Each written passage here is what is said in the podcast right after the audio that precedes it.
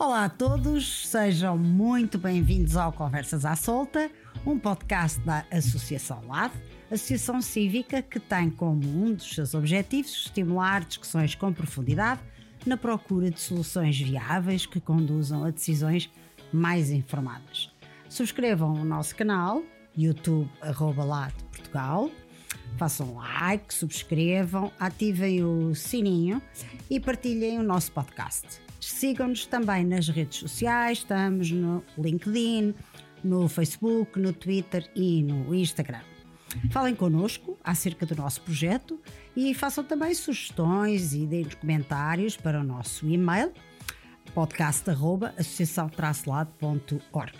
Aproveitem também para visitar o nosso site associação-lado.org. Hoje temos um convidado muito jovem que veio uh, ter connosco da Póvoa do Varzim, uh, militante do PSD, que é o Gaspar Macedo. Vamos à conversa.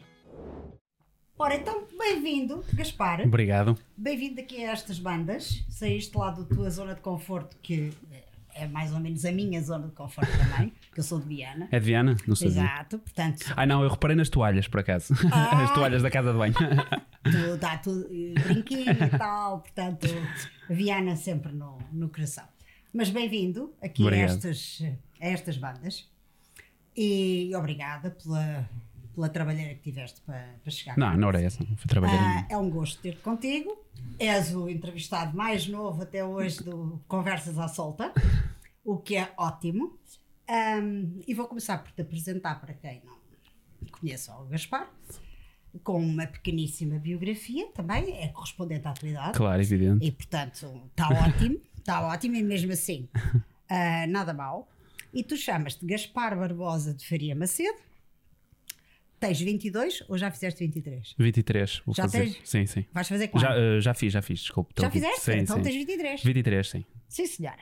23 anos, natural da Póvoa do Varzim, és poveiro. Muito bem. Foste estudante de Direito. Já vamos saber porque é que deixaste de ser. Sim. Ok. Mas decidiste mudar de, de agulha e trabalhas atualmente na área do marketing e comunicação. És militante do PSD e intitulas-te comunicador e observador. Sim. Está certo? Está certo. Pronto, sim senhora. Então, começando pelo princípio, passando pelo pleonasmo, diz-me como é que foi? Nasceste na Póvoa, estudaste na Póvoa, como é que foi a tua infância? Conta-me como é que foi o liceu, essas coisas todas.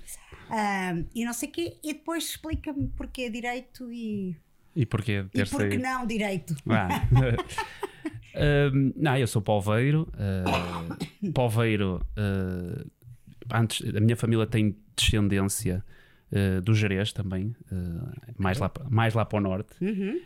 Ainda tenho uma bisavó viva que, que é lá do Jerez, agora giro. até mudou-se para a Póvoa, que já não tem assim idade para estar sozinha. Muito bem. Uh, mas a minha família também é de lá, mas eu nasci na Póvoa, uh, os meus pais vieram para a Póvoa e portanto eu chamo, intitulo-me Poveiro, Muito uh, com muito orgulho. É uma terra que é PSD desde praticamente desde o 25 de Abril. Uh, não foi isso que ditou o porquê de eu ser do PSD, Isso por acaso. vou querer saber. Por bem. acaso, não foi isso que ditou, mas é um bom reparo fazer que aquilo é quase. eh, Foi o primeiro mandato, foi, eh, foi CDS e depois Ah. até hoje é, é PSD. Pá, foi uma infância, a minha infância foi uma infância muito boa, até foi uma infância de privilégio. Sim, Eh, de privilégio, não extremo, mas privilégio interessa, por- mas- comparado com muita gente.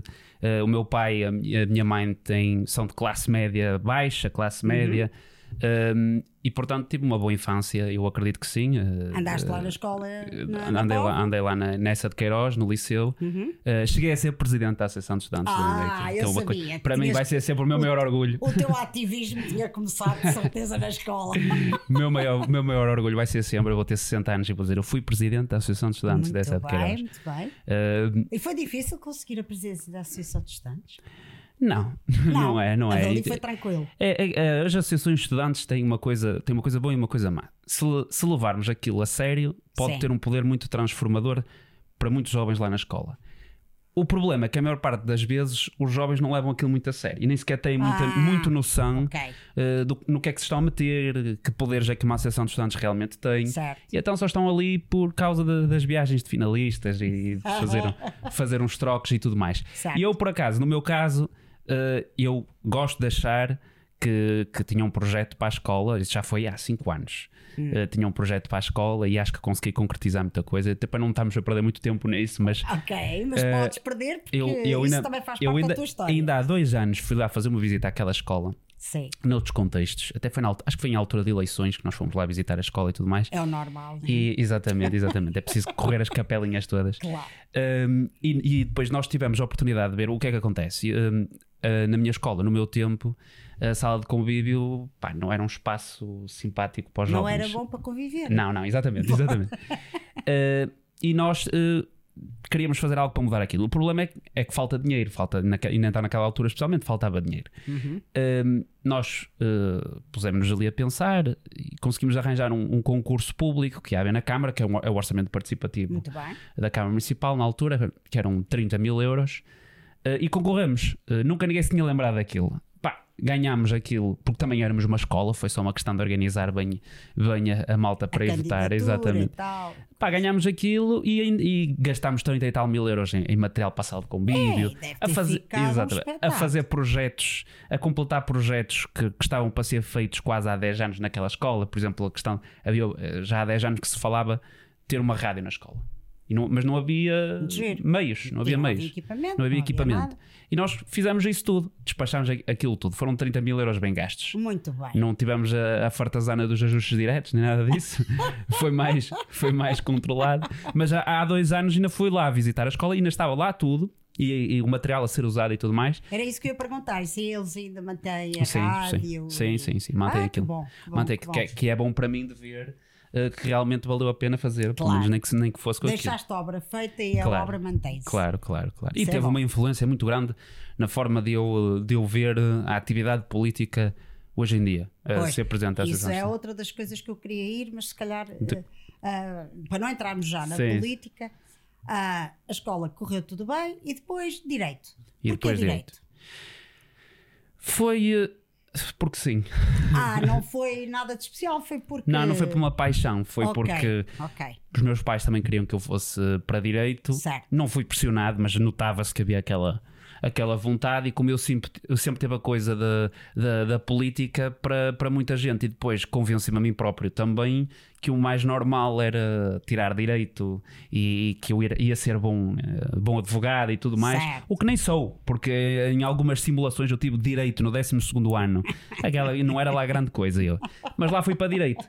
Uh, se quiser conhecer a história, uh, fui, ao- fui à primeira aula de Direito uh, No Porto? no Porto Sim. e, um, e nunca mais meti os pés na universidade. Ah, Sim, sério? não, não consegui. Eu não, não Mas qual era a aula? Primeiro, qual era a cadeira? Nem me lembro. Ai não, devia ser a introdução. nem me lembro, nem me lembro. Era assim uma Ok, coisa. ok. Pá, eu lembro-me que fiquei ali a pensar, pá, não, eu não, não me estou a ver Não é isto. a fazer ok. isto.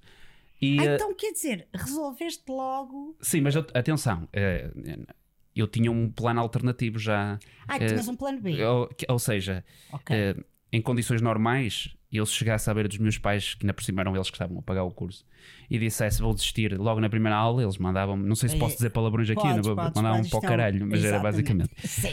Eh, e, e eu antes disso já tinha recebido uma proposta de emprego, entre aspas. Eh, Ah. Não era algo formalizado, nem era algo que ainda pagava muito, mas para um jovem já era pagar imenso. Então aqui em. Portugal era uma coisa. Eh, na área da comunicação. Eh, Ok. Porquê? Porque eu, na altura, há uns bons anos, Hum. eh, não havia Twitters, pelo menos não era assim tão popular como é agora. não Sim, havia sim, Twitters, não, não, não havia YouTube como havia. Sim. O YouTube era pós-Youtubers, não era pós-podcasts e tudo Claro, mais. claro. Eh, e eu ia para o Facebook e escrevia lá algumas coisas que foram ganhando alguma tração e a malta foi gostando. E Ah, eu tive ok, ok. algumas pessoas que, que viam valor naquilo, naquilo que eu escrevia e, e decidiram chamar-me para ajudar.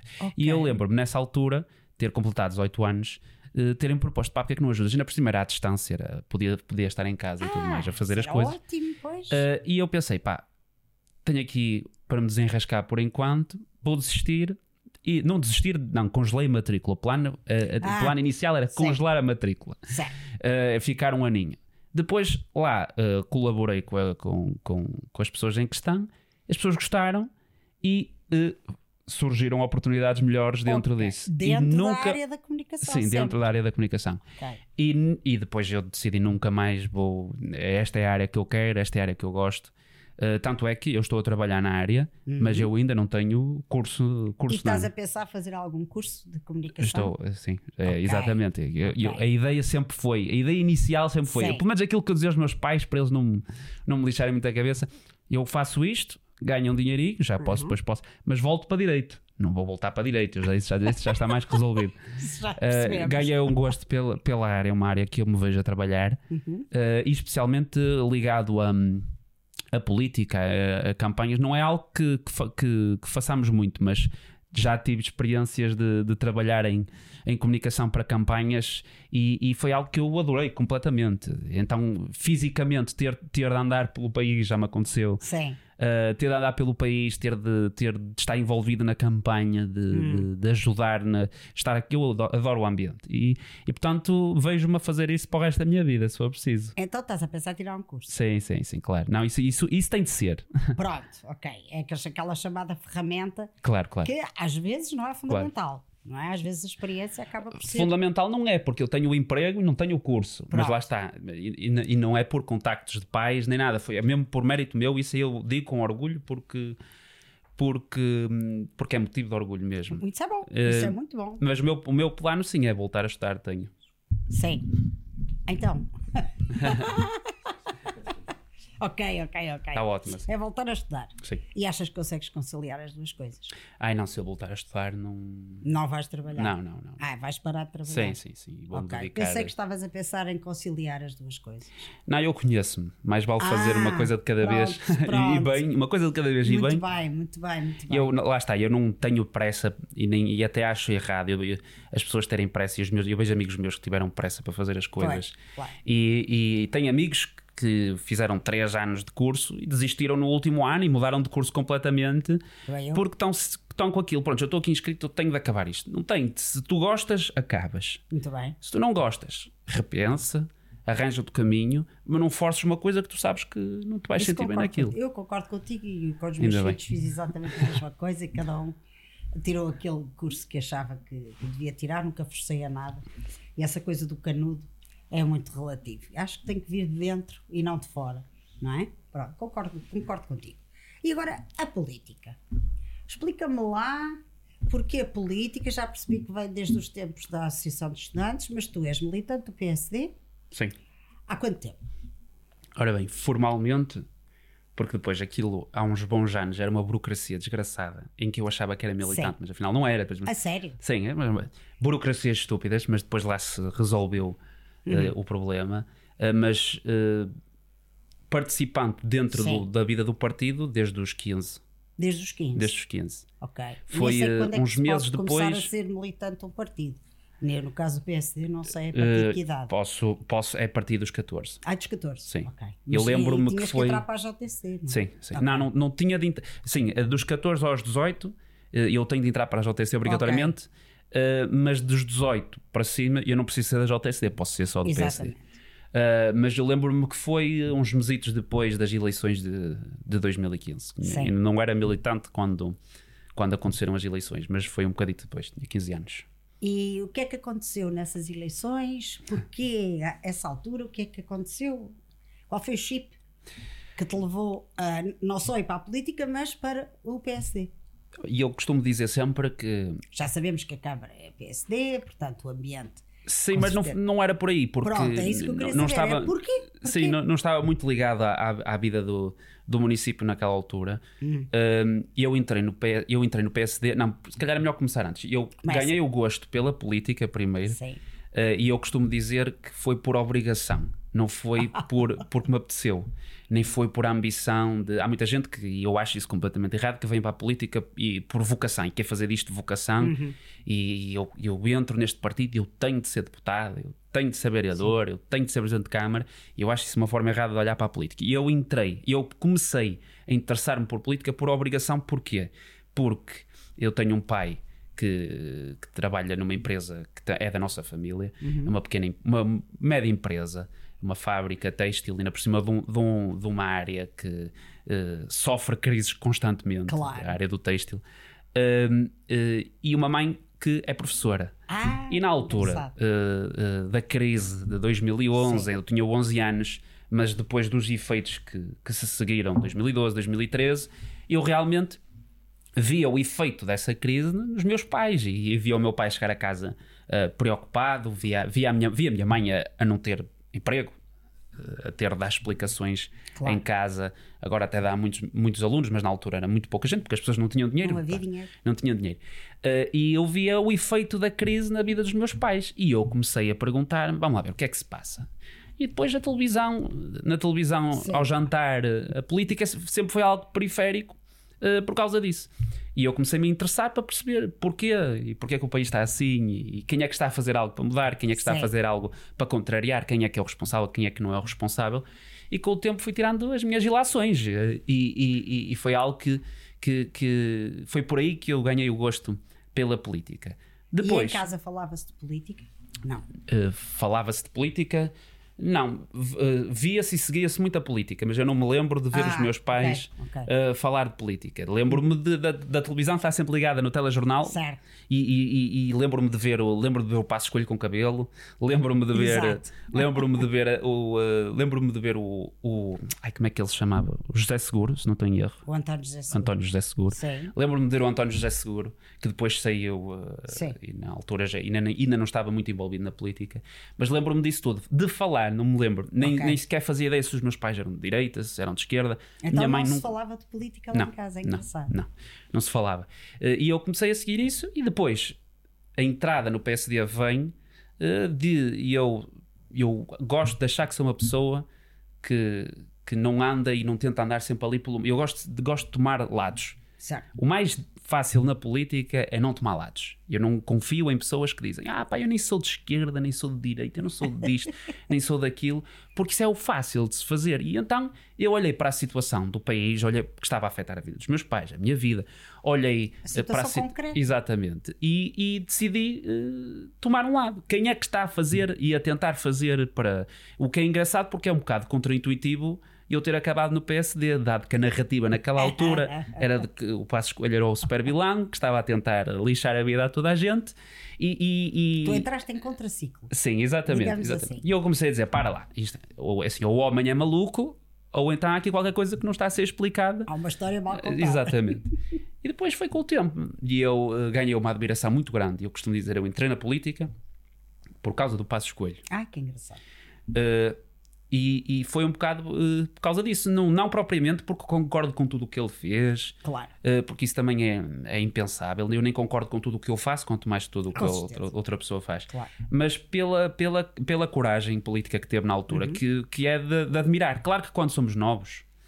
Uh, temos muito aquela visão de que o mundo é feito, é os heróis e os vilões, e depois Sim. os maus e os bons maus e tudo os mais. maus, E, e isso naquela altura eu tinha uma opinião do Passos Coelho, que é mais valer pôr um Era quadro, Deus, era Deus Deus, e tudo mais. Mas é coisa de ser miúdo. O problema é, é adultos que ainda pensam assim. Mas eh, ganhei-lhe uma admiração muito grande e entrei, aproximei-me eh, do PSD. né? Eu lembro-me no Facebook. Ainda nem sequer escrevia cheio de erros. Era no Facebook estar ali a defender durante a campanha. Não conhecia ninguém do PSD. Estar ali a, defender durante a campanha. E depois, quando ele ganha as eleições e não consegue formar governo, eh, foi aí que eu disse: pá, não, eh, eu vou entrar. É agora que eu. Eu vou entrar.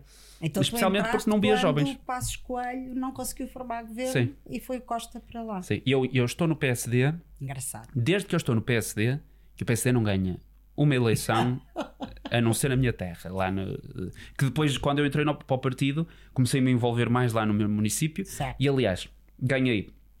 E não é por ser do meu partido, né? mas lá está, as pessoas têm todo o direito a achar que eu estou a ser pouco independente, mas eh, eh, Que aquilo que me salvou eh, a esperança um bocado, especialmente nestes últimos anos em que o PSD não ganha eleições, em que estamos sempre a perder, estamos sempre a perder, eh, é, foi, é o projeto político lá na Pova. Ah, Que, há, que há, eu, há uma razão para, para ser tão duradouro. Eh, e e é, um, é um projeto até diferente. Eu gosto mais da política. Eu, eu, eu entrei por causa da política nacional, mas eu estou hoje na política muito acima de tudo por causa da, da política local. Eu prefiro a engraçado. política local à política nacional. Porque a Engraçado. política local é mais pragmática.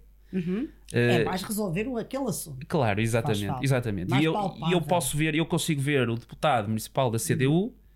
A alinhar-se com, com, com o executivo camarário do PSD. E é uma claro. coisa bonita de se ver. Isso para mim é que é política. Uhum. Claro que temos, de vez em quando, as, tem sempre as intrigas e tudo mais, e então quando está a aproximar as eleições, mas existe muita colaboração, que é uma coisa É a arte do consenso. Exatamente. É? A política é a arte Exatamente. do consenso. Exatamente. E quem tiver essa arte uh, faz, faz, faz o que o povo precisa que se faça. Claro, é? claro.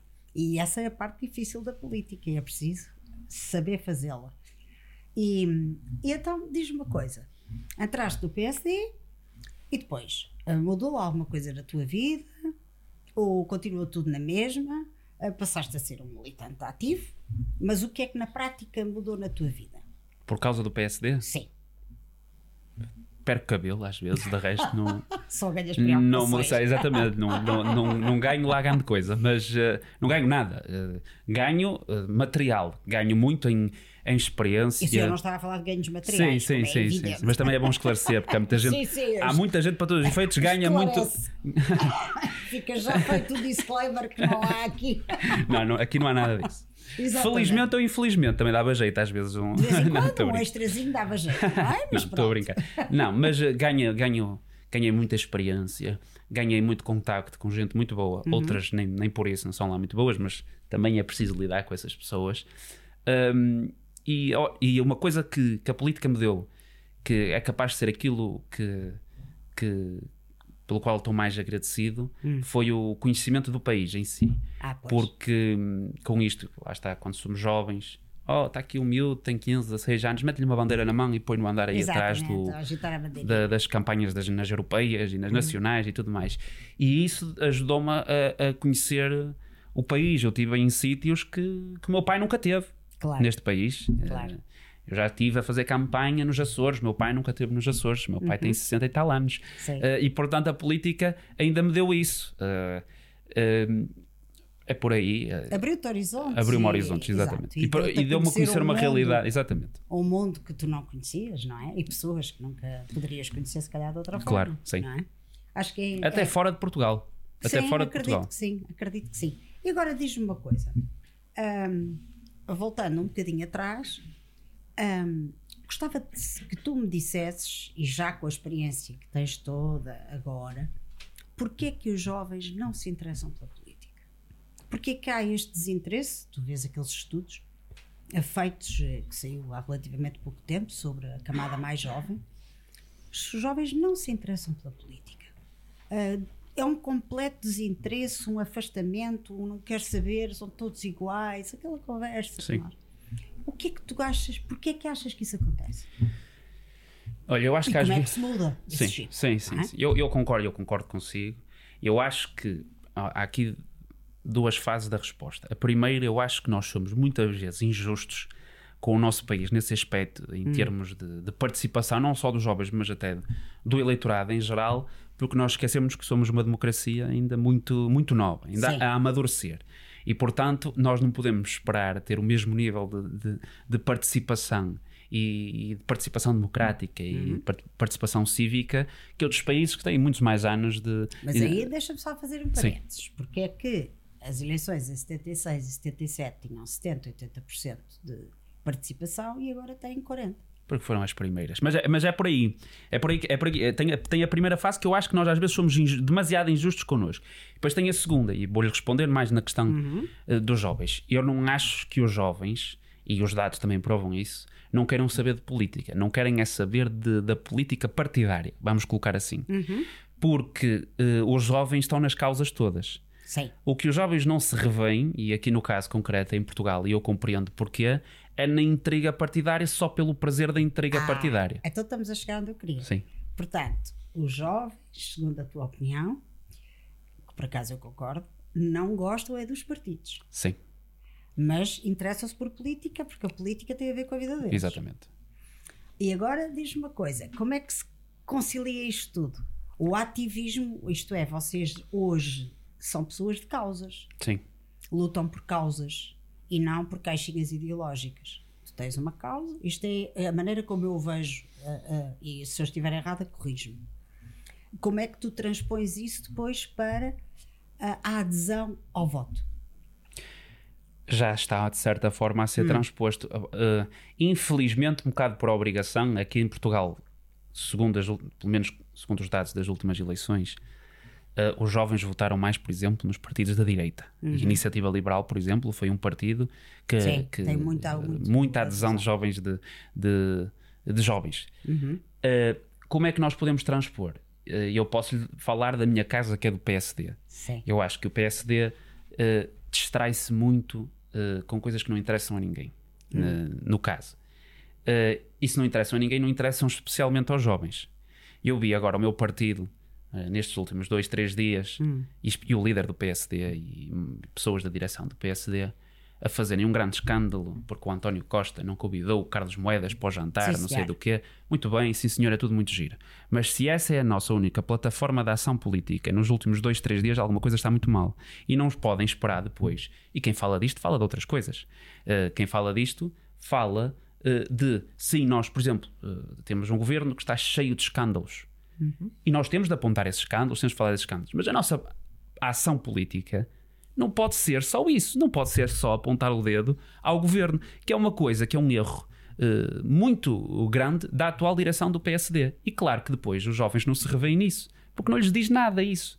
Tu achas que eles deviam apontar soluções? Claro, e não só, e, mas uh, não só soluções, uh, devem apontar os problemas, mas problemas das pessoas, não é se, não é, não é focarmos-nos apenas uh, na, no, na porrada que houve no Ministério de, de, das Infraestruturas. Sim. Eu falo porque até eu, por vezes, fico entediado com isso. Uhum. Pronto, ok, nós sabemos que este governo é um caos. Nós sabemos que este governo é mau para o país. Mas as pessoas já sabem disso também, eu acredito. Até mesmo aquelas que votaram neles sim, sim, sabem sim, disso. E portanto, no caso do PSD, o PSD tem de parar de se, de, de se desfocar e tem de perceber que não basta dizer às pessoas votem em nós, porque nós não somos o Partido Socialista e Sim. eu não sou o António Costa, que nós vamos merecer o voto das pessoas. Porque as pessoas são mais inteligentes que isso, muito mais inteligentes que isso. Então o que é que tu farias? Olha, se tu mandasses? Uh, não, se eu mandasse, eu, eu falo, eu tenho uh, a minha opinião, sei lá se é que está certo não ou não. Foi pouco experimentado. o que é que tu farias?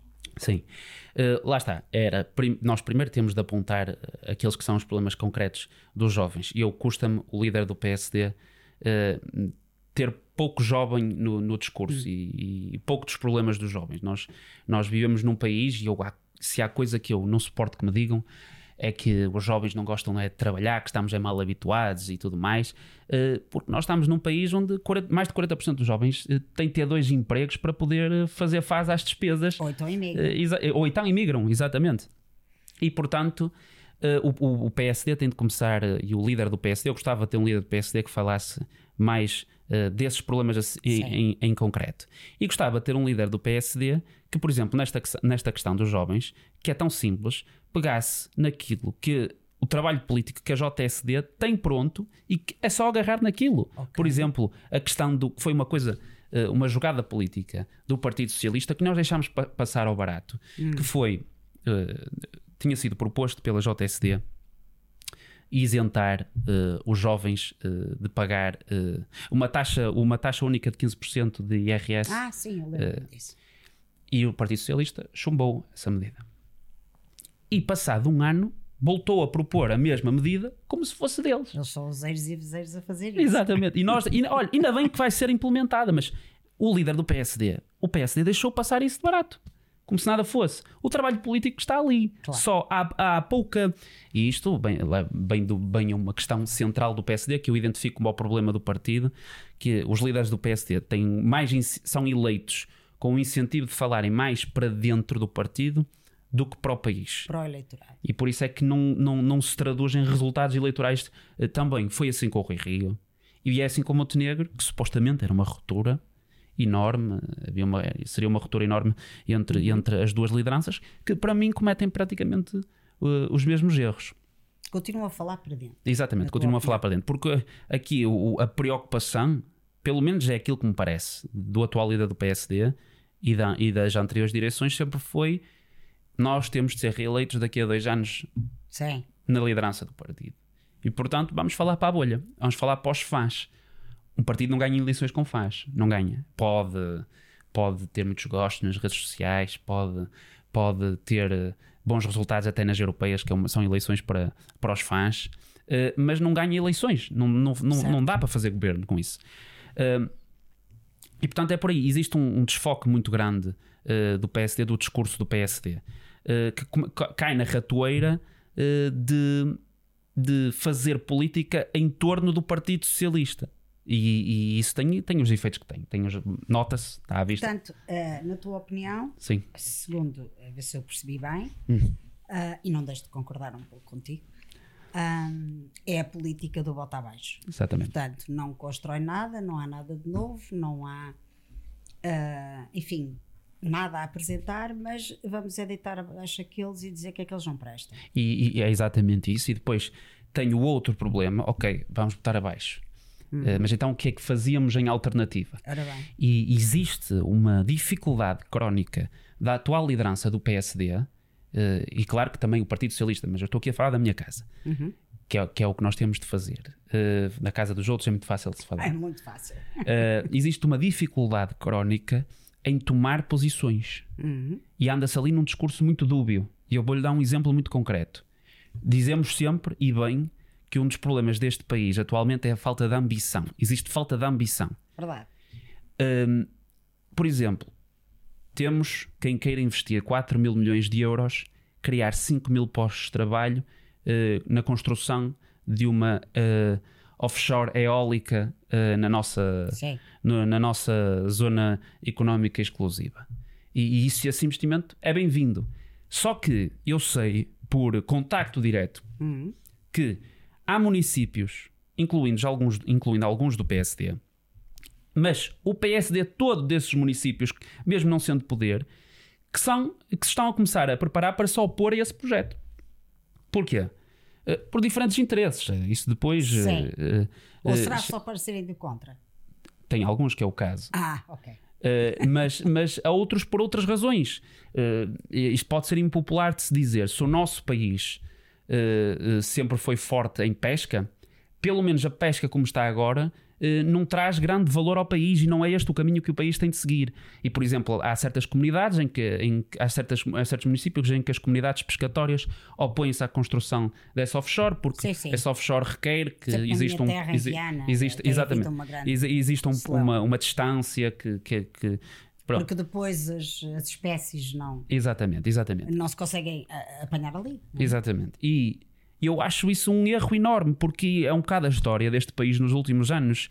Estoura-se qualquer projeto ambicioso e que cria riqueza ao país com um, pequenas burocracias e um agarrar ao passado, e o passado não vai voltar. E é isso um bocado que me chateia. E portanto, aqui é um, é um pequeno exemplo daquilo. Temos um projeto de 4 mil milhões de euros, 5 mil postos de trabalho de qualidade, e estamos a tentar atrasar esse projeto, estamos a tentar bloquear o projeto. Com miudezas. Exatamente, e com coisas pequenas. Exatamente. não é? Aquelas... Uh, e, e, é um bocado o exemplo disso. É, é preciso tomar Isso posições. Não é um bocadinho aquela visão paroquial. É, ainda não sim. É? é sim, eu sim. acho que nós, não sei, a tua opinião, como jovem, a minha já é diferente, porque eu tenho a idade dos teus pais, mas eu já o essa dizia, e muita gente dizia que nós temos esse problema de ter a visão paroquial. E acho que não mudou muito, pois não. Não, acho que, acho que não, então, especialmente nos últimos anos uh, em que eh, a economia basicamente estagnou, uhum. nos últimos 20, o, o incentivo para, para sair daquilo que somos agora é muito pouco. As pessoas estão muito investidas na atual realidade. As pessoas sabem, e toda a gente sabe, acho que pouca gente dirá ao contrário, as pessoas sabem muito bem que o país como está, está mal. Certo. O caminho que estamos a seguir está mal. Só que as pessoas estão tão investidas nessa realidade, criaram família, têm trabalho nessa realidade, têm projetos nessa realidade, que têm medo de, de pensar acima disso, pensar mudar. além disso. Exata, mudar. mudar. exatamente. É o medo da mudança. O povo português tem um, muito medo de mudar. Estou sempre a dizer isto e repito sempre: tem muito medo de mudar. Mas isso é também por incentivo do próprio Estado. Uh, quando nós temos, eu, eu, por exemplo, há uns tempos até fui mal interpretado numa da, numa Aproveita na, para esclarecer. Sim, na minha, na minha, na minha única que, que há registro, se calhar vai ser mesmo a única visita à televisão uh, portuguesa Uh, eu gostei imenso, diga-se. Lembro-me muito bem. De ver como tu estiveste ali um guerreiro É, Tentei. naquele debate. Foi, foi duro. Estiveste muito E bem. debate eu não consegui já debater. Agora, já agora, não te conseguiste debater. Debateste com a jornalista. Sim, sim. no fundo. Eh, isto foi, para quem não sabe, pode ir procurar, foi na altura do 25 de Abril, não foi? Sim, e é um bocado nesse seguimento. Uh, eu fui mal interpretado porque perguntaram-me, e foi por isso que eu fui lá falar também, uh, o que é que o 25 de Abril representava para a minha geração, na minha opinião. E eu disse aquilo que eu tenho dito. O, o 25 de Abril é uma data muito importante, é um período histórico muito importante. Ainda não conseguimos medir sequer o quão importante é. Uh, mas eu acho que nós jovens, quando debatemos o 25 de Abril, falar do passado, não cabe a nós falar do, do passado, do, de, daquilo que realmente foi a história dessa data, porque há outras pessoas que o viveram ainda vivas que fazem isso melhor que nós. Eu acho que a discussão do 25 de Abril, para a minha geração, Sim. e que é uma discussão de valor que faz hoje à, à data, é falar sobre o futuro. Porque o 25 de Abril fez-se para criar uma ruptura entre o passado da ditadura, da pobreza sistémica, para um futuro com ambição. Com certeza. E essa ambição do 25 de Abril e que o 25 de Abril nos deu está um bocado morta. Especialmente nos últimos 20 anos. Nós tivemos um período eh, de 70, de 80, de 90, em que olhámos para os, para os números e é inegável eh, aquilo que o 25 de Abril fez pelas pessoas, concretamente pela vida das pessoas, a quantidade de pessoas que se ergueu da pobreza. Mas hoje, e esse elevador social que veio depois do 25 de Abril, que foi a maior conquista do 25 de Abril, foi o elevador social, e esse elevador social está encravado. Porquê? Porque no 25 de Abril, depois do 25 de Abril, 80, 90, havia uma coisa que não há agora, que é o que, para mim, é o que põe o elevador social a funcionar, que é crescimento económico uma economia dinâmica. Não se pode esperar que a condição de vida das pessoas melhore se temos uma economia que em 20 anos, pouco mais de 20 anos, cresce 1%. É uma estagnação. E eu fui falar disso e, e falo sempre disto: que falar do 25 de Abril é também falar daquilo que não está a correr bem nos últimos 20 anos e que tem impedido que a ambição criada nessa data, no 25 de Abril, continue para mim. O sonho de, Certo, para certo. mim, para os meus amigos, para o meu irmão, para as minhas primas, para todos. E, e nós não sentimos isso. E por isso é que existe também uma desconexão muito grande. Não só nessa, em relação a essa data, mas em relação à política do- dos jovens. É porque nós ouvimos eh, os nossos pais dizerem-nos e, e, e ficamos felizes por isso, que é a história de quase todos nós. Os nossos pais dizerem-nos, contarem-nos aquilo que passavam quando tinham a nossa Sim. idade e quando eram mais novos. Eh, e, e aquilo que foi aquilo que foi a ascensão deles na vida, Exato. as oportunidades que eles tiveram. Nós, inegavelmente, vivemos muito melhor. Eu tive uma infância muito melhor do que o meu pai teve, isso é Claro. inegável. Claro. Agora, as oportunidades, eh, a capacidade de acesso a oportunidades não é a mesma hoje em dia. Não é a mesma. Eh, e isso tem efeitos depois na, na nossa forma de ser. É impensável. Eu, é impensável para mim ou para jovens da minha idade. É quase raro eu conhecer um jovem da minha idade que seja empresário, por Pois. exemplo. Antigamente criava-se uma empresa Ah. e à falência tentava-se outra ideia e Uhum. à falência tentava-se outra ideia. Isso é impensável para nós. Na minha, com a minha idade, o meu pai comprou a primeira casa. Não era uma pessoa rica, o meu pai comprou a primeira casa. Para mim é impensável eu sequer sair da casa dele atualmente, Claro. co- como, eu, como eu estou. E eu até me considero numa posição mais favorável que muitos outros jovens. Ah, e portanto, as oportunidades não são as mesmas. O país eh, desenvolveu-se eh, por uma certa parte da população e depois esqueceu-se o resto. Que eu até costumo dizer. Certo. Diz-se muitas vezes, e eu ouço sempre toda a gente a dizer: precisamos de mais jovens na política, é preciso mais jovens na política, mais jovens em cargos de liderança. E depois, quando os jovens vão para esses cargos de liderança e começam a falar deste problema, são mal interpretados e vistos como egoístas. E lá está, vocês estão é mal habituados, no meu tempo, no meu tempo é que era. Uh, e eu respondo sempre: vocês querem jovens na política, ou vocês querem que nós paguemos a fatura daquilo que Certo. foram as decisões nos últimos anos, então deem-nos realmente capacidade de decisão e liderança nestes, no presente. Porque se querem que nós paguemos a fatura uh, daquilo que se fez nos últimos anos, pelo menos deixem-nos mudar e inverter o caminho do que tem uh, feito com que nós tenhamos chegado a esta situação. Certo, eu percebo-te. Ah, se- resumindo, ah, e usando uma expressão um bocadinho ah, pós-revolucionária, ah, para ti não se cumpriu uma parte de abril. Não, Pronto, portanto falta cumprir. está por cumprir, exatamente. Está por cumprir. Ahm, por outro lado, Um, percebo essa tua questão dos jovens e agora pergunto-te concretamente se neste momento, por hipótese, imagina, um, tu e uma série de jovens podiam tomar decisões determinantes para o futuro do país. Quais seriam essas decisões? A, a, a, primeira e principal, e eu aqui sou insuspeito, é reduzir o monstro fiscal que nós pagamos em Portugal. Está a falar do nível de impostos. Sim, exatamente. E especialmente atacar.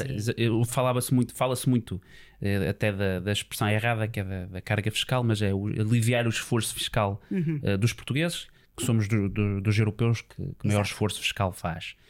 Uh, uh, para mim, eu vou-lhe falar na, na, na, minha opinião pessoal, não lhe vou falar do, do, meu partido e tudo mais, porque há coisas até que eu Com discordo. Quero saber a tua sim, opinião. Sim. Uh, aquilo que eu via como prioridade é reduzir impostos, realmente. e é... depois não ia faltar, a manta não ia ficar estreita para cobrir algumas despesas? Como é que. Não, lá está. uma, outra, outra questão aqui muito importante, que é, é, um, é uma ruptura daquela que tem sido a mentalidade do projeto político que tem quase governado nos últimos anos o Partido Socialista hum. Ehm, é, por exemplo, a visão que eles têm do, do, do uso dos fundos comunitários em ah. Portugal. Uh, não, grande parte da. Hoje em dia, Portugal vive um bocado na ilusão de que uh, a máquina estatal que nós temos é, é, sustentável para aquilo que nós realmente criamos de riqueza. Não Sim. é. A, a máquina pública Uh, porque 80% do investimento público em Portugal que o Estado faz é dependente de fundos comunitários. Exato. Aquilo que eu acho é que os fundos comunitários não servem para pagar a despesa corrente do Estado. Os fundos comunitários deviam servir para investir no tecido empresarial português, que é o que não acontece com este governo. Por exemplo, dois terços uh, destes fundos que vieram depois do PRR uh, são para o Estado. Não faz uhum. sentido nenhum. E um, apenas um terço, que está parado praticamente, é para uh, as empresas, para as famílias, para quem realmente sofreu com, com a pandemia e tudo mais. E portanto, outra mudança muito grande de paradigma seria na forma como olhamos para os, para, os, para os fundos comunitários. Isto requer, claro, Uh, reduzisse o Estado onde o Estado está em exagero. Tá, estás a falar de uma reforma exatamente, do, exatamente. do Estado, uma reforma da administração que não, é, pública. não acontece do dia para a noite, não acontece do dia não, É preciso rever, por exemplo, nós temos, nós, nós uh, temos o contrato social que desenhámos depois do 25 de Abril eh, e que se desenvolveu depois nos, nos anos 80 e nos anos uhum. 90 daquilo que tem de ser a sociedade, uh, mas nós já não temos, e não, infelizmente não temos, o crescimento económico que sustentasse esse contrato social. E, portanto, uma coisa que é preciso rever, por exemplo, é qual é o papel do Estado na saúde, realmente. E se a forma, se o envolvimento do Estado hoje na saúde não é mais um atropelo, um atropelo ao acesso dos portugueses a bons cuidados de saúde do que, do que outra coisa. Exatamente. Não? Só que é contra-intuitivo.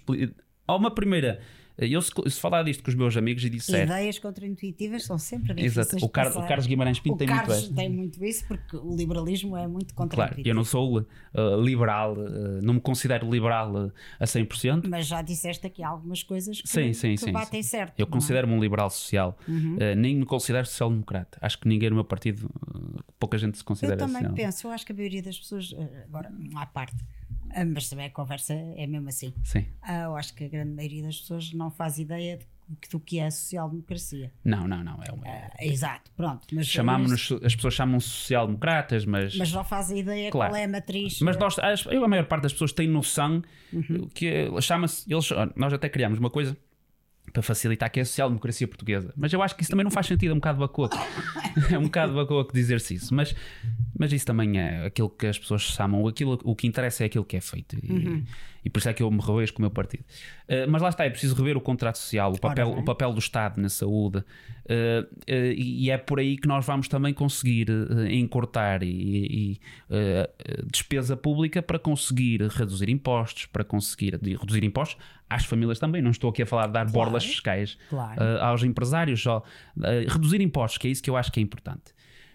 E é um bocado por aí aquilo que eu para mim duas prioridades são essas: é reduzir impostos, revendo, lá está. o contrato social revendo o papel do Estado certo. em áreas como a saúde, como a educação, na área, por exemplo, da saúde, apostar mais nas PPPs, ao contrário do que tem sido feito uh, hoje, que é matar as PPPs, exatamente, claro. uh, que poupavam dinheiro ao Estado, poupavam dinheiro ao utente e davam um melhor serviço. Uhum. Isto é inegável. Um, e, e, portanto, por aí. E depois, o, para mim, bastante importante, é mudar o, o, a, a, forma como olhamos para os fundos europeus. Uh, que eu temo que, e eu, eu aí concordo, consigo, eu sou um europeísta, mas eu consigo uhum. perceber o argumento de alguns eurocéticos.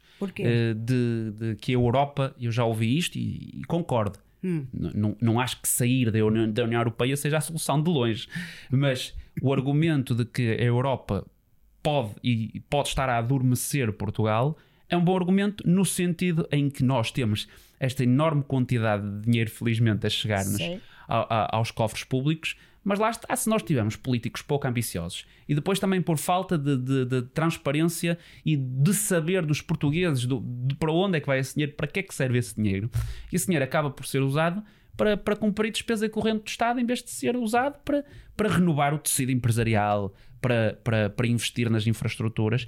E, e, e como é que explicas isso ao eleitor? Como é, pois, como é que se explica isto? Ora bem, não, tu não, queres de comunicação? Sim, não eu, eh, não, eu acho que nem, é, nem, nem se tenta explicar ponto. Pois. Nem se tenta. As pessoas não têm noção nenhuma de que isso se passa. Eu assim. acho que, e é por isso que eu continuo. Nem sequer dos bilhões que chegam todos os dias. Sim. Porque Sim. é uma torneira aberta brutal.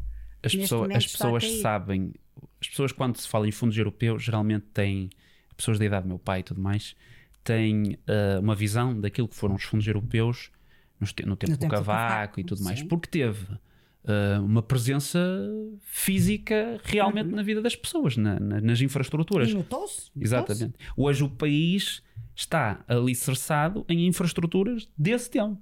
Infelizmente. Não tenhas. Infelizmente. As pessoas hoje veem e sabem dos milhões que estão a chegar a, a, a mas Portugal, não os veem. mas não os veem, exatamente. Porque eles, a maior parte das vezes, não são executados.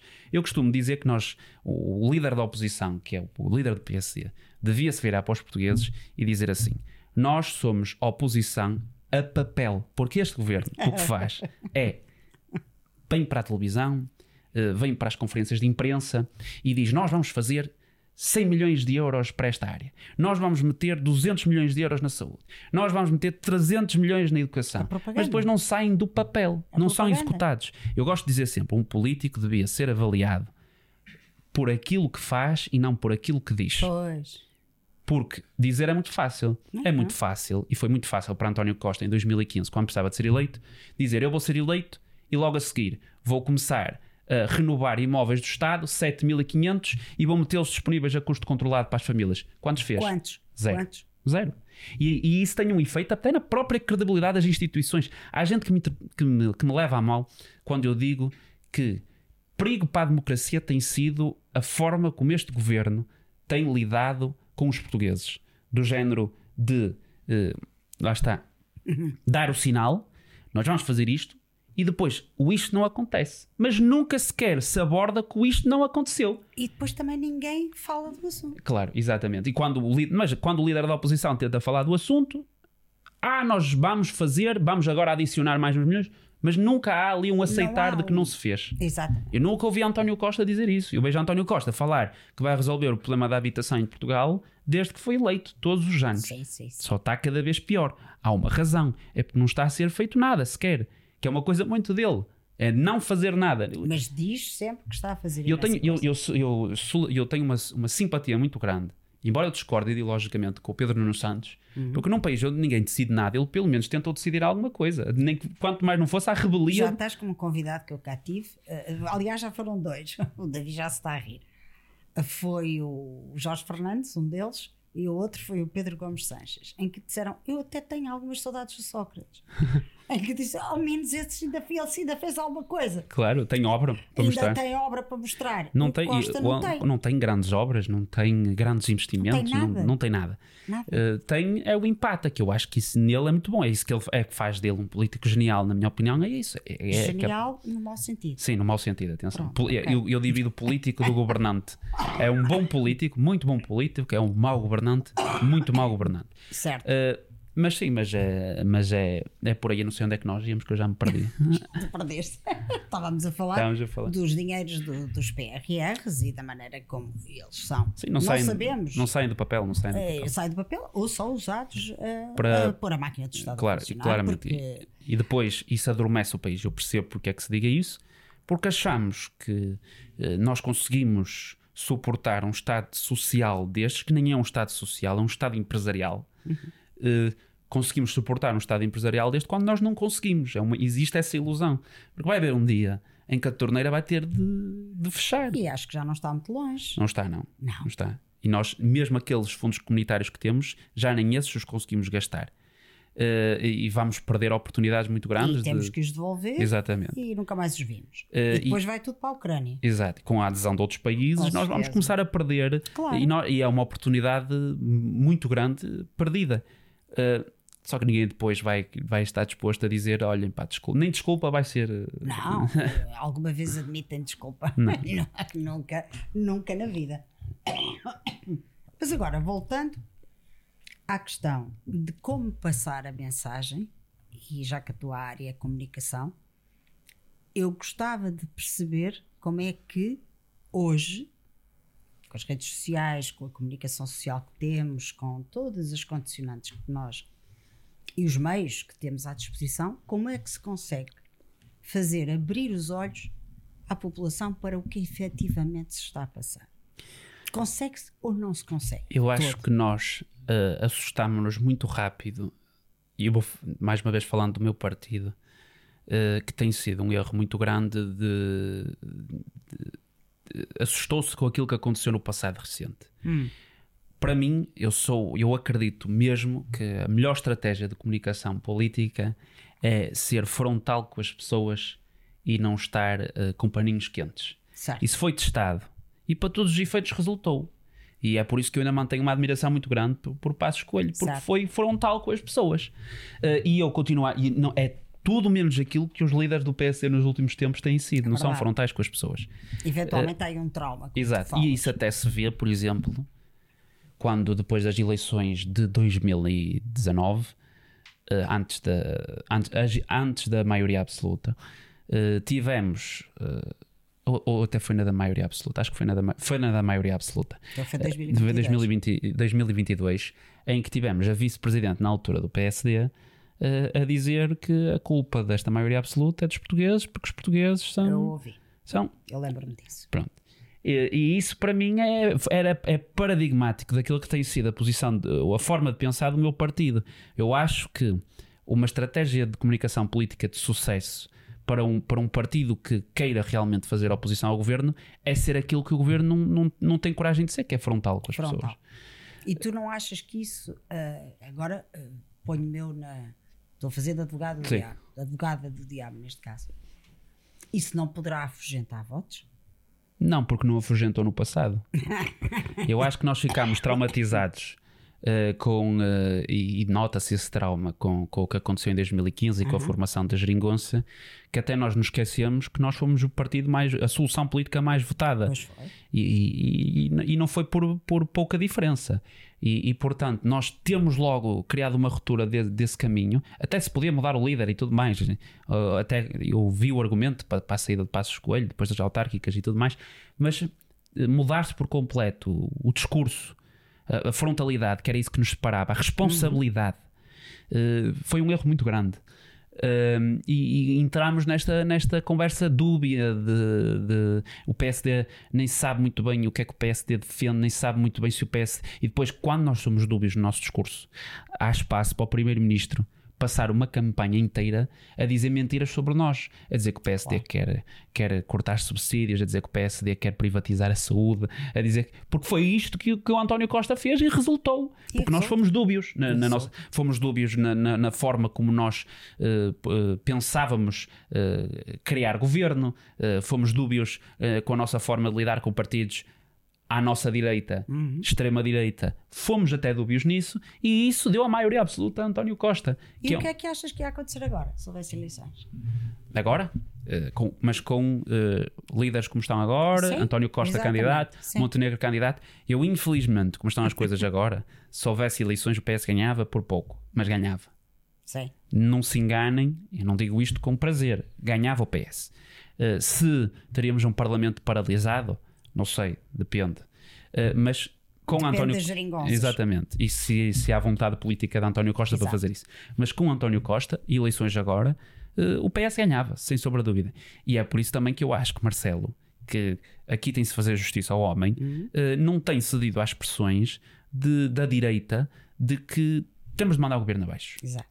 Não temos. Até nem é do nosso interesse. Eu gosto de achar que o Presidente da República não toma decisões em, em, eh, a pensar nas estratégias partidárias e tudo mais. Mas até para nós é mau se o governo for abaixo Sei. agora. É mau, é, estamos a pensar mal. Eh, porque nós não temos um projeto eh, afirmado. Nós tivemos. O- Então, quando é que achas que o PSD vai ter um projeto? eu, eu, eu- há coisas que eu não compreendo. Houve uma, há uma, houve uma tentativa que eu não percebo porque é que se largou. percebo, não percebo e percebo. Eh, porque é que se largou de tentar. eh, f- o que tem acontecido nos últimos anos é que nós andamos atrás do que o PS faz, o. PSD. E pouco o PS marca a agenda e nós seguimos. A reboque. Exatamente. Certo. E houve uma tentativa desta liderança que eu até via com bons olhos de tentar mudar isso. Por exemplo, nós antecipámos-nos, fomos nós que trouxemos para a mesa o debate sobre imigração em Portugal. Mas nós desistimos a meio. Porquê? Porque teve uma reação inicial, especialmente até à direita, que não que foi caótica. Nós ficámos com medo e deixámos de falar do assunto, mas fomos nós que puxámos o tema da imigração.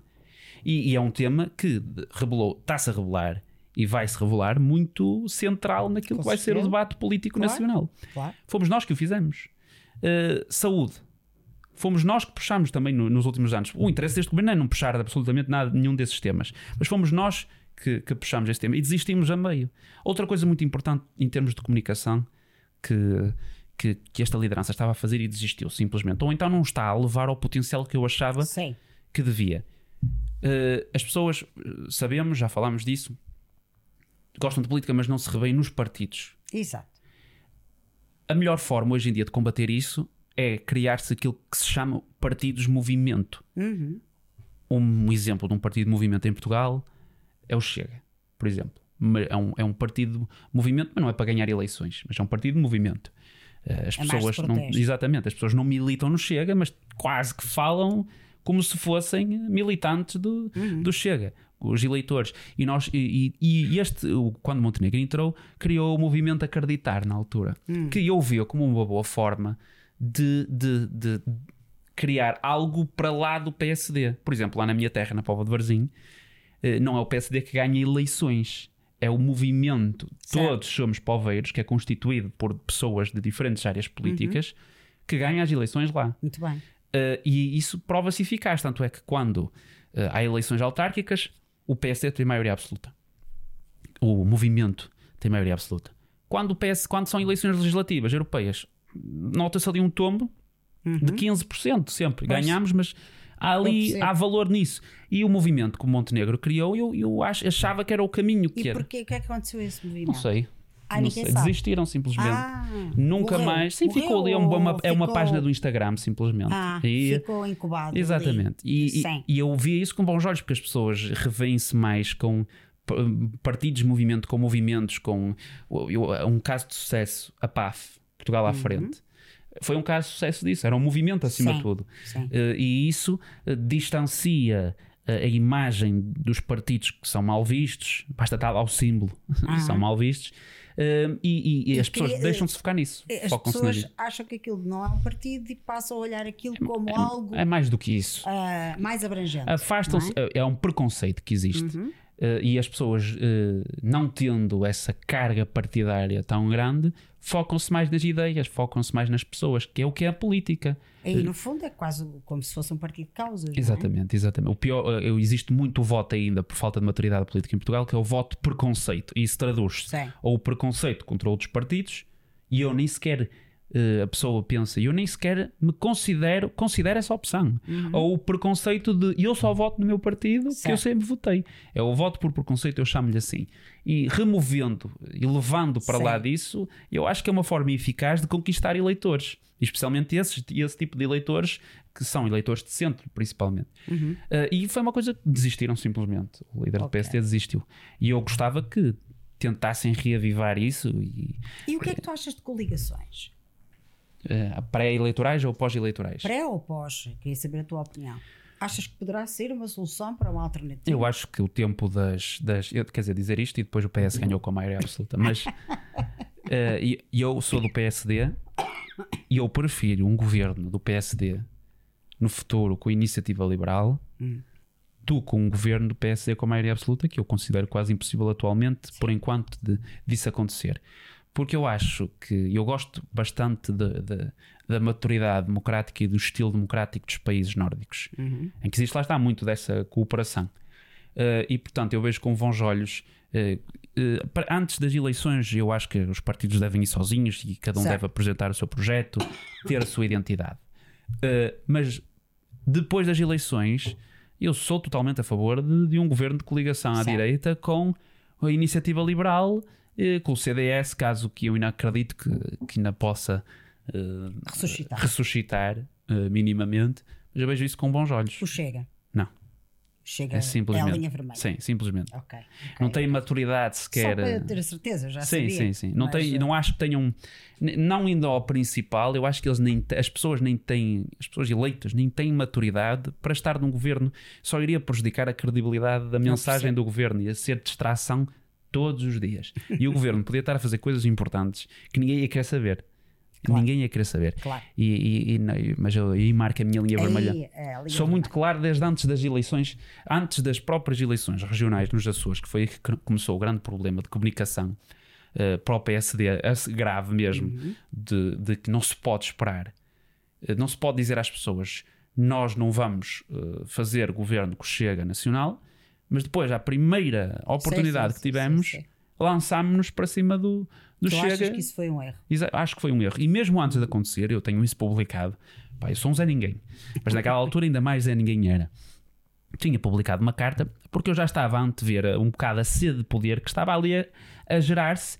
E eu escrevi uma carta ao líder do PSD, na altura que era o Rui Rio, a dizer se depois das eleições o PSD precisar do Chega para governar, o PSD não pode aceitar isso. Não pode, porque vai ter, uma, vai, ter, vai ter consequências nacionais. E eu gosto de achar, infelizmente, que o tempo me deu razão. E, e a maioria absoluta do PS explica-se por isso. Nós hoje somos governados por maioria do- absoluta do PS, não porque eles são muito bons, mas nós porque cometemos erros graves. Erros É, graves. Um deles foi esse do papão, que eles Sim. ensinaram. Ah, atenção, que eles podem se aliar ao- à direita e. Exatamente. E foi o papão da direita. E eu acho que há Sim. exemplos noutras zonas, noutros sítios na Europa de, de lidarem bem e da forma como eu defendo com isso. Sim, sim, Eh, sim, também há exemplos que comprovam isto. Por exemplo, lá, lá em Espanha, ganhou as eleições, o PP assim muito bem, Sim, sim. Uh, mas teve um efeito muito grande uh, de se dizer a nível nacional eu não vou e nós não vamos fazer um governo com o Vox. Sim. E depois, a nível regional, a, a, a empossar-se governos regionais com o Vox ne- nesses E agora a governos. Espanha está no impasse. Exatamente, está num impasse que ninguém sabe muito bem como é que vai sair Se dali. vamos ter que fazer outras eleições. Exato. Não se sabe. Mas supostamente era para ser limpinho. Ah, era? Supostamente era, era o fim de, de Sanches. Mas é por estupidez da direita moderada. Eu acho, eu acredito. E mesmo depois, eh, não estando a aprofundar muito política espanhola, porque também percebo o que percebo, mas eu acho que é completamente contra os valores de- daquilo que nós temos de ser enquanto eh, projeto político de centro-direita. Como é que nós nos dizemos centro-direita democratas e depois temos em Espanha governos regionais que estão dependentes do Vox e que por isso têm de andar a fazer censura à cultura? Por exemplo. Porque senão o Vox tira o apoio ao governo regional. Claro. Isso para mim é, é, é antagónica aos nossos valores. devia ser, devia Claro. ser. É um E- contrassenso, E, não além pode valer mais. tudo na política. Não pode. Porque é, isso, que- é por isso que eu acho que as pessoas também estão cansadas da política. É o poder pelo poder. Exatamente. Pois, eu Exatamente. percebo. Eu percebo. Olha, uma última mensagem para deixar às pessoas que, que nos estão a ouvir, seja ela qual for, o microfone é teu. Uma última mensagem? Sim. Já passou Já, uma hora? passou, já passou uma hora. Porra, nem pareceu. Ele é que diz ali, o Davi é que sabe. Ele é o meu ponto. Não, antes de mais, obrigado mais uma vez pelo pelo convite. amor de Deus. Foi, eh, foi uma boa conversa. Uh, não, eu vou deixar, era aquilo que já falámos um bocado, uh, de que é a falta da, da ambição uh, no discurso político que depois se traduz naquilo que é o país. Eu acho que os portugueses estão numa fase, e aqui sim é isto, é de ser frontal com as pessoas, estão numa fase em que nós temos de parar e pensar. Será que podemos ser mais do que isto? Mas temos de perceber que isso requer sacrifícios. E isso requer sacrifícios. O político que disser que nós podemos eh, progredir sem sacrifícios e mantendo as coisas como estão, está a mentir. Está a mentir completamente. Vão ser precisos ser feitos sacrifícios. Mas as pessoas têm de parar e pensar: será que vale a pena? E eu acho que vale a pena. Eu, quando falo, eh, e sou mal interpretado eh, eh, por algumas pessoas, de propósito ou não, eh, quando eu falo dos problemas do país, quando eu falo daqueles, daquilo que, que, que é o país atualmente, eu não o falo como se fosse uma inevitabilidade. E eu acho que o país, e é por isso que me frustra, pode ser mais do que isto. E o que me faz confusão, deixa-me frustrado mesmo, é que nós, várias e várias vezes, provamos que somos capazes de, de fazer coisas incríveis, mesmo que em cima do joelho. Por exemplo, aqui, agora há pouco tempo, as Jornadas Mundiais de Juventude. Passámos meses. A culpa é tua, tu não fizeste isto, eu fiz isto, tu não fizeste isto, e depois a fazer tudo em cima do joelho, e faz ajuste direto ali, faz ajuste. Mas, para todos os efeitos, o evento aconteceu. E correu bem. E foi das melhores jornadas mundiais de juventude, se- segundo, as- eh, segundo o Vaticano e tudo mais, eu não sigo isso, eh, que alguma vez houveram. E, e nós provamos que somos capazes de fazer eh, muita coisa bem. Embora à pressa, sem planeamento, mas já, nós, pronto, um problema de cada vez. embora em cima do joelho, nós fomos capazes e somos capazes de fazer. O que me frustra é que nós somos muito dados aos outros e fazemos tudo pelos outros. Fazemos tudo para inglês ver, para alemão ver, para francês ver, para o estrangeiro ver. Fazemos de tudo para conservar a nossa imagem em nível internacional, mas depois no que toca a fazermos por nós, a planear, a ter de pensar o país, a ter de abordar os nossos problemas com a mesma eh, garra como fizemos e como fazemos eh, naquilo, quando toca a conservar a nossa imagem internacional, nós não somos tão aguerridos. Isso deixa-me deixa frustrado. E depois passar os últimos dias e os últimos, os últimos meses a fingirem-me que o maior problema deste país é as Jornadas Mundiais de Juventude, que o maior problema do país é um grupo de jovens estarem sorridentes na sua, a viver as suas vidas, a festejar, a festejar à sua maneira, que o maior problema deste país é um evento que ainda por cima vai trazer retorno para o país.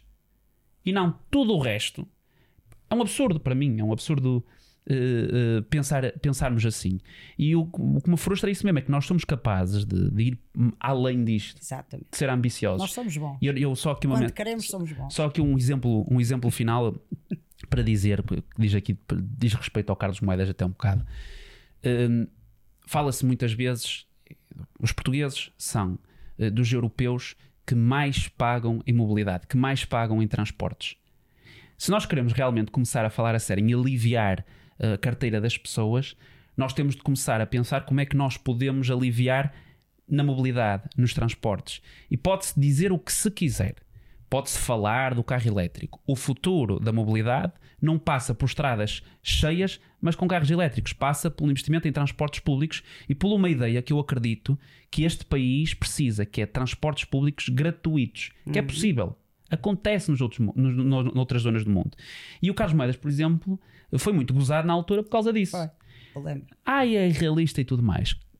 Querer transportes públicos gratuitos é ambicioso, é. Mas nós precisamos de ambição, caramba. Se nós vamos eh, fazer política, se nós vamos caminhar para o futuro sem ambição, mais vale fechar as portas do É país. verdade. E portanto, por exemplo, uma, uma questão que pode ter um efeito muito grande, não só em termos ambiental, mas em termos de financeiros na vida das pessoas, que é o investimento em transportes públicos e tornar esses transportes públicos tendencialmente gratuitos até um dia serem gratuitos, é possível. E tem de acontecer.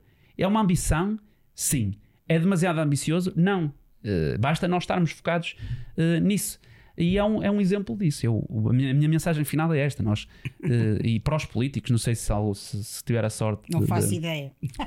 se acontecer por acaso, eh, eh, ter um discurso mais ambicioso para o país e não nos fecharmos tanto na burocracia que depois dizemos que queremos combater. E, e, e é, é, um bocado por aí, porque se continuarmos neste caminho a achar que, que, que é possível voltar ao, ao, passado e que, que, é possível manter as coisas como estão e, e, e, é muito de devolver, devolver, devolver, devolver, devolver e não criar, criar, criar, eh, não, não, não é um caminho, não é um caminho é. sustentável para o país. É e isso tem provas dadas e eu peço por mim e pela minha geração. É, é, exatamente isso. Era isso que eu queria ouvir, é que as preocupações da tua geração e o que é que pode ser feito, porque este país é para vocês. Não é? Eu gosto, eu gosto de achar que sim. Exatamente. Às vezes não parece, mas eu gosto de achar que mas sim. Mas ainda bem. Olha, Gaspar, foi um gosto conversar contigo. Obrigado. Muito obrigada pela visita e por esta hora que passou a correr. Pois foi. De conversa. Eu falo muito. É, falas muito e a conversa estava boa e dava se calhar para mais uma hora de conversa. Acredito que sim. E nós, até breve, sigam o nosso podcast, sigam-nos nas redes sociais, subscrevam, ativem o sininho no YouTube e partilhem com os vossos amigos e visitem também o nosso, nosso site. E até breve. Obrigada.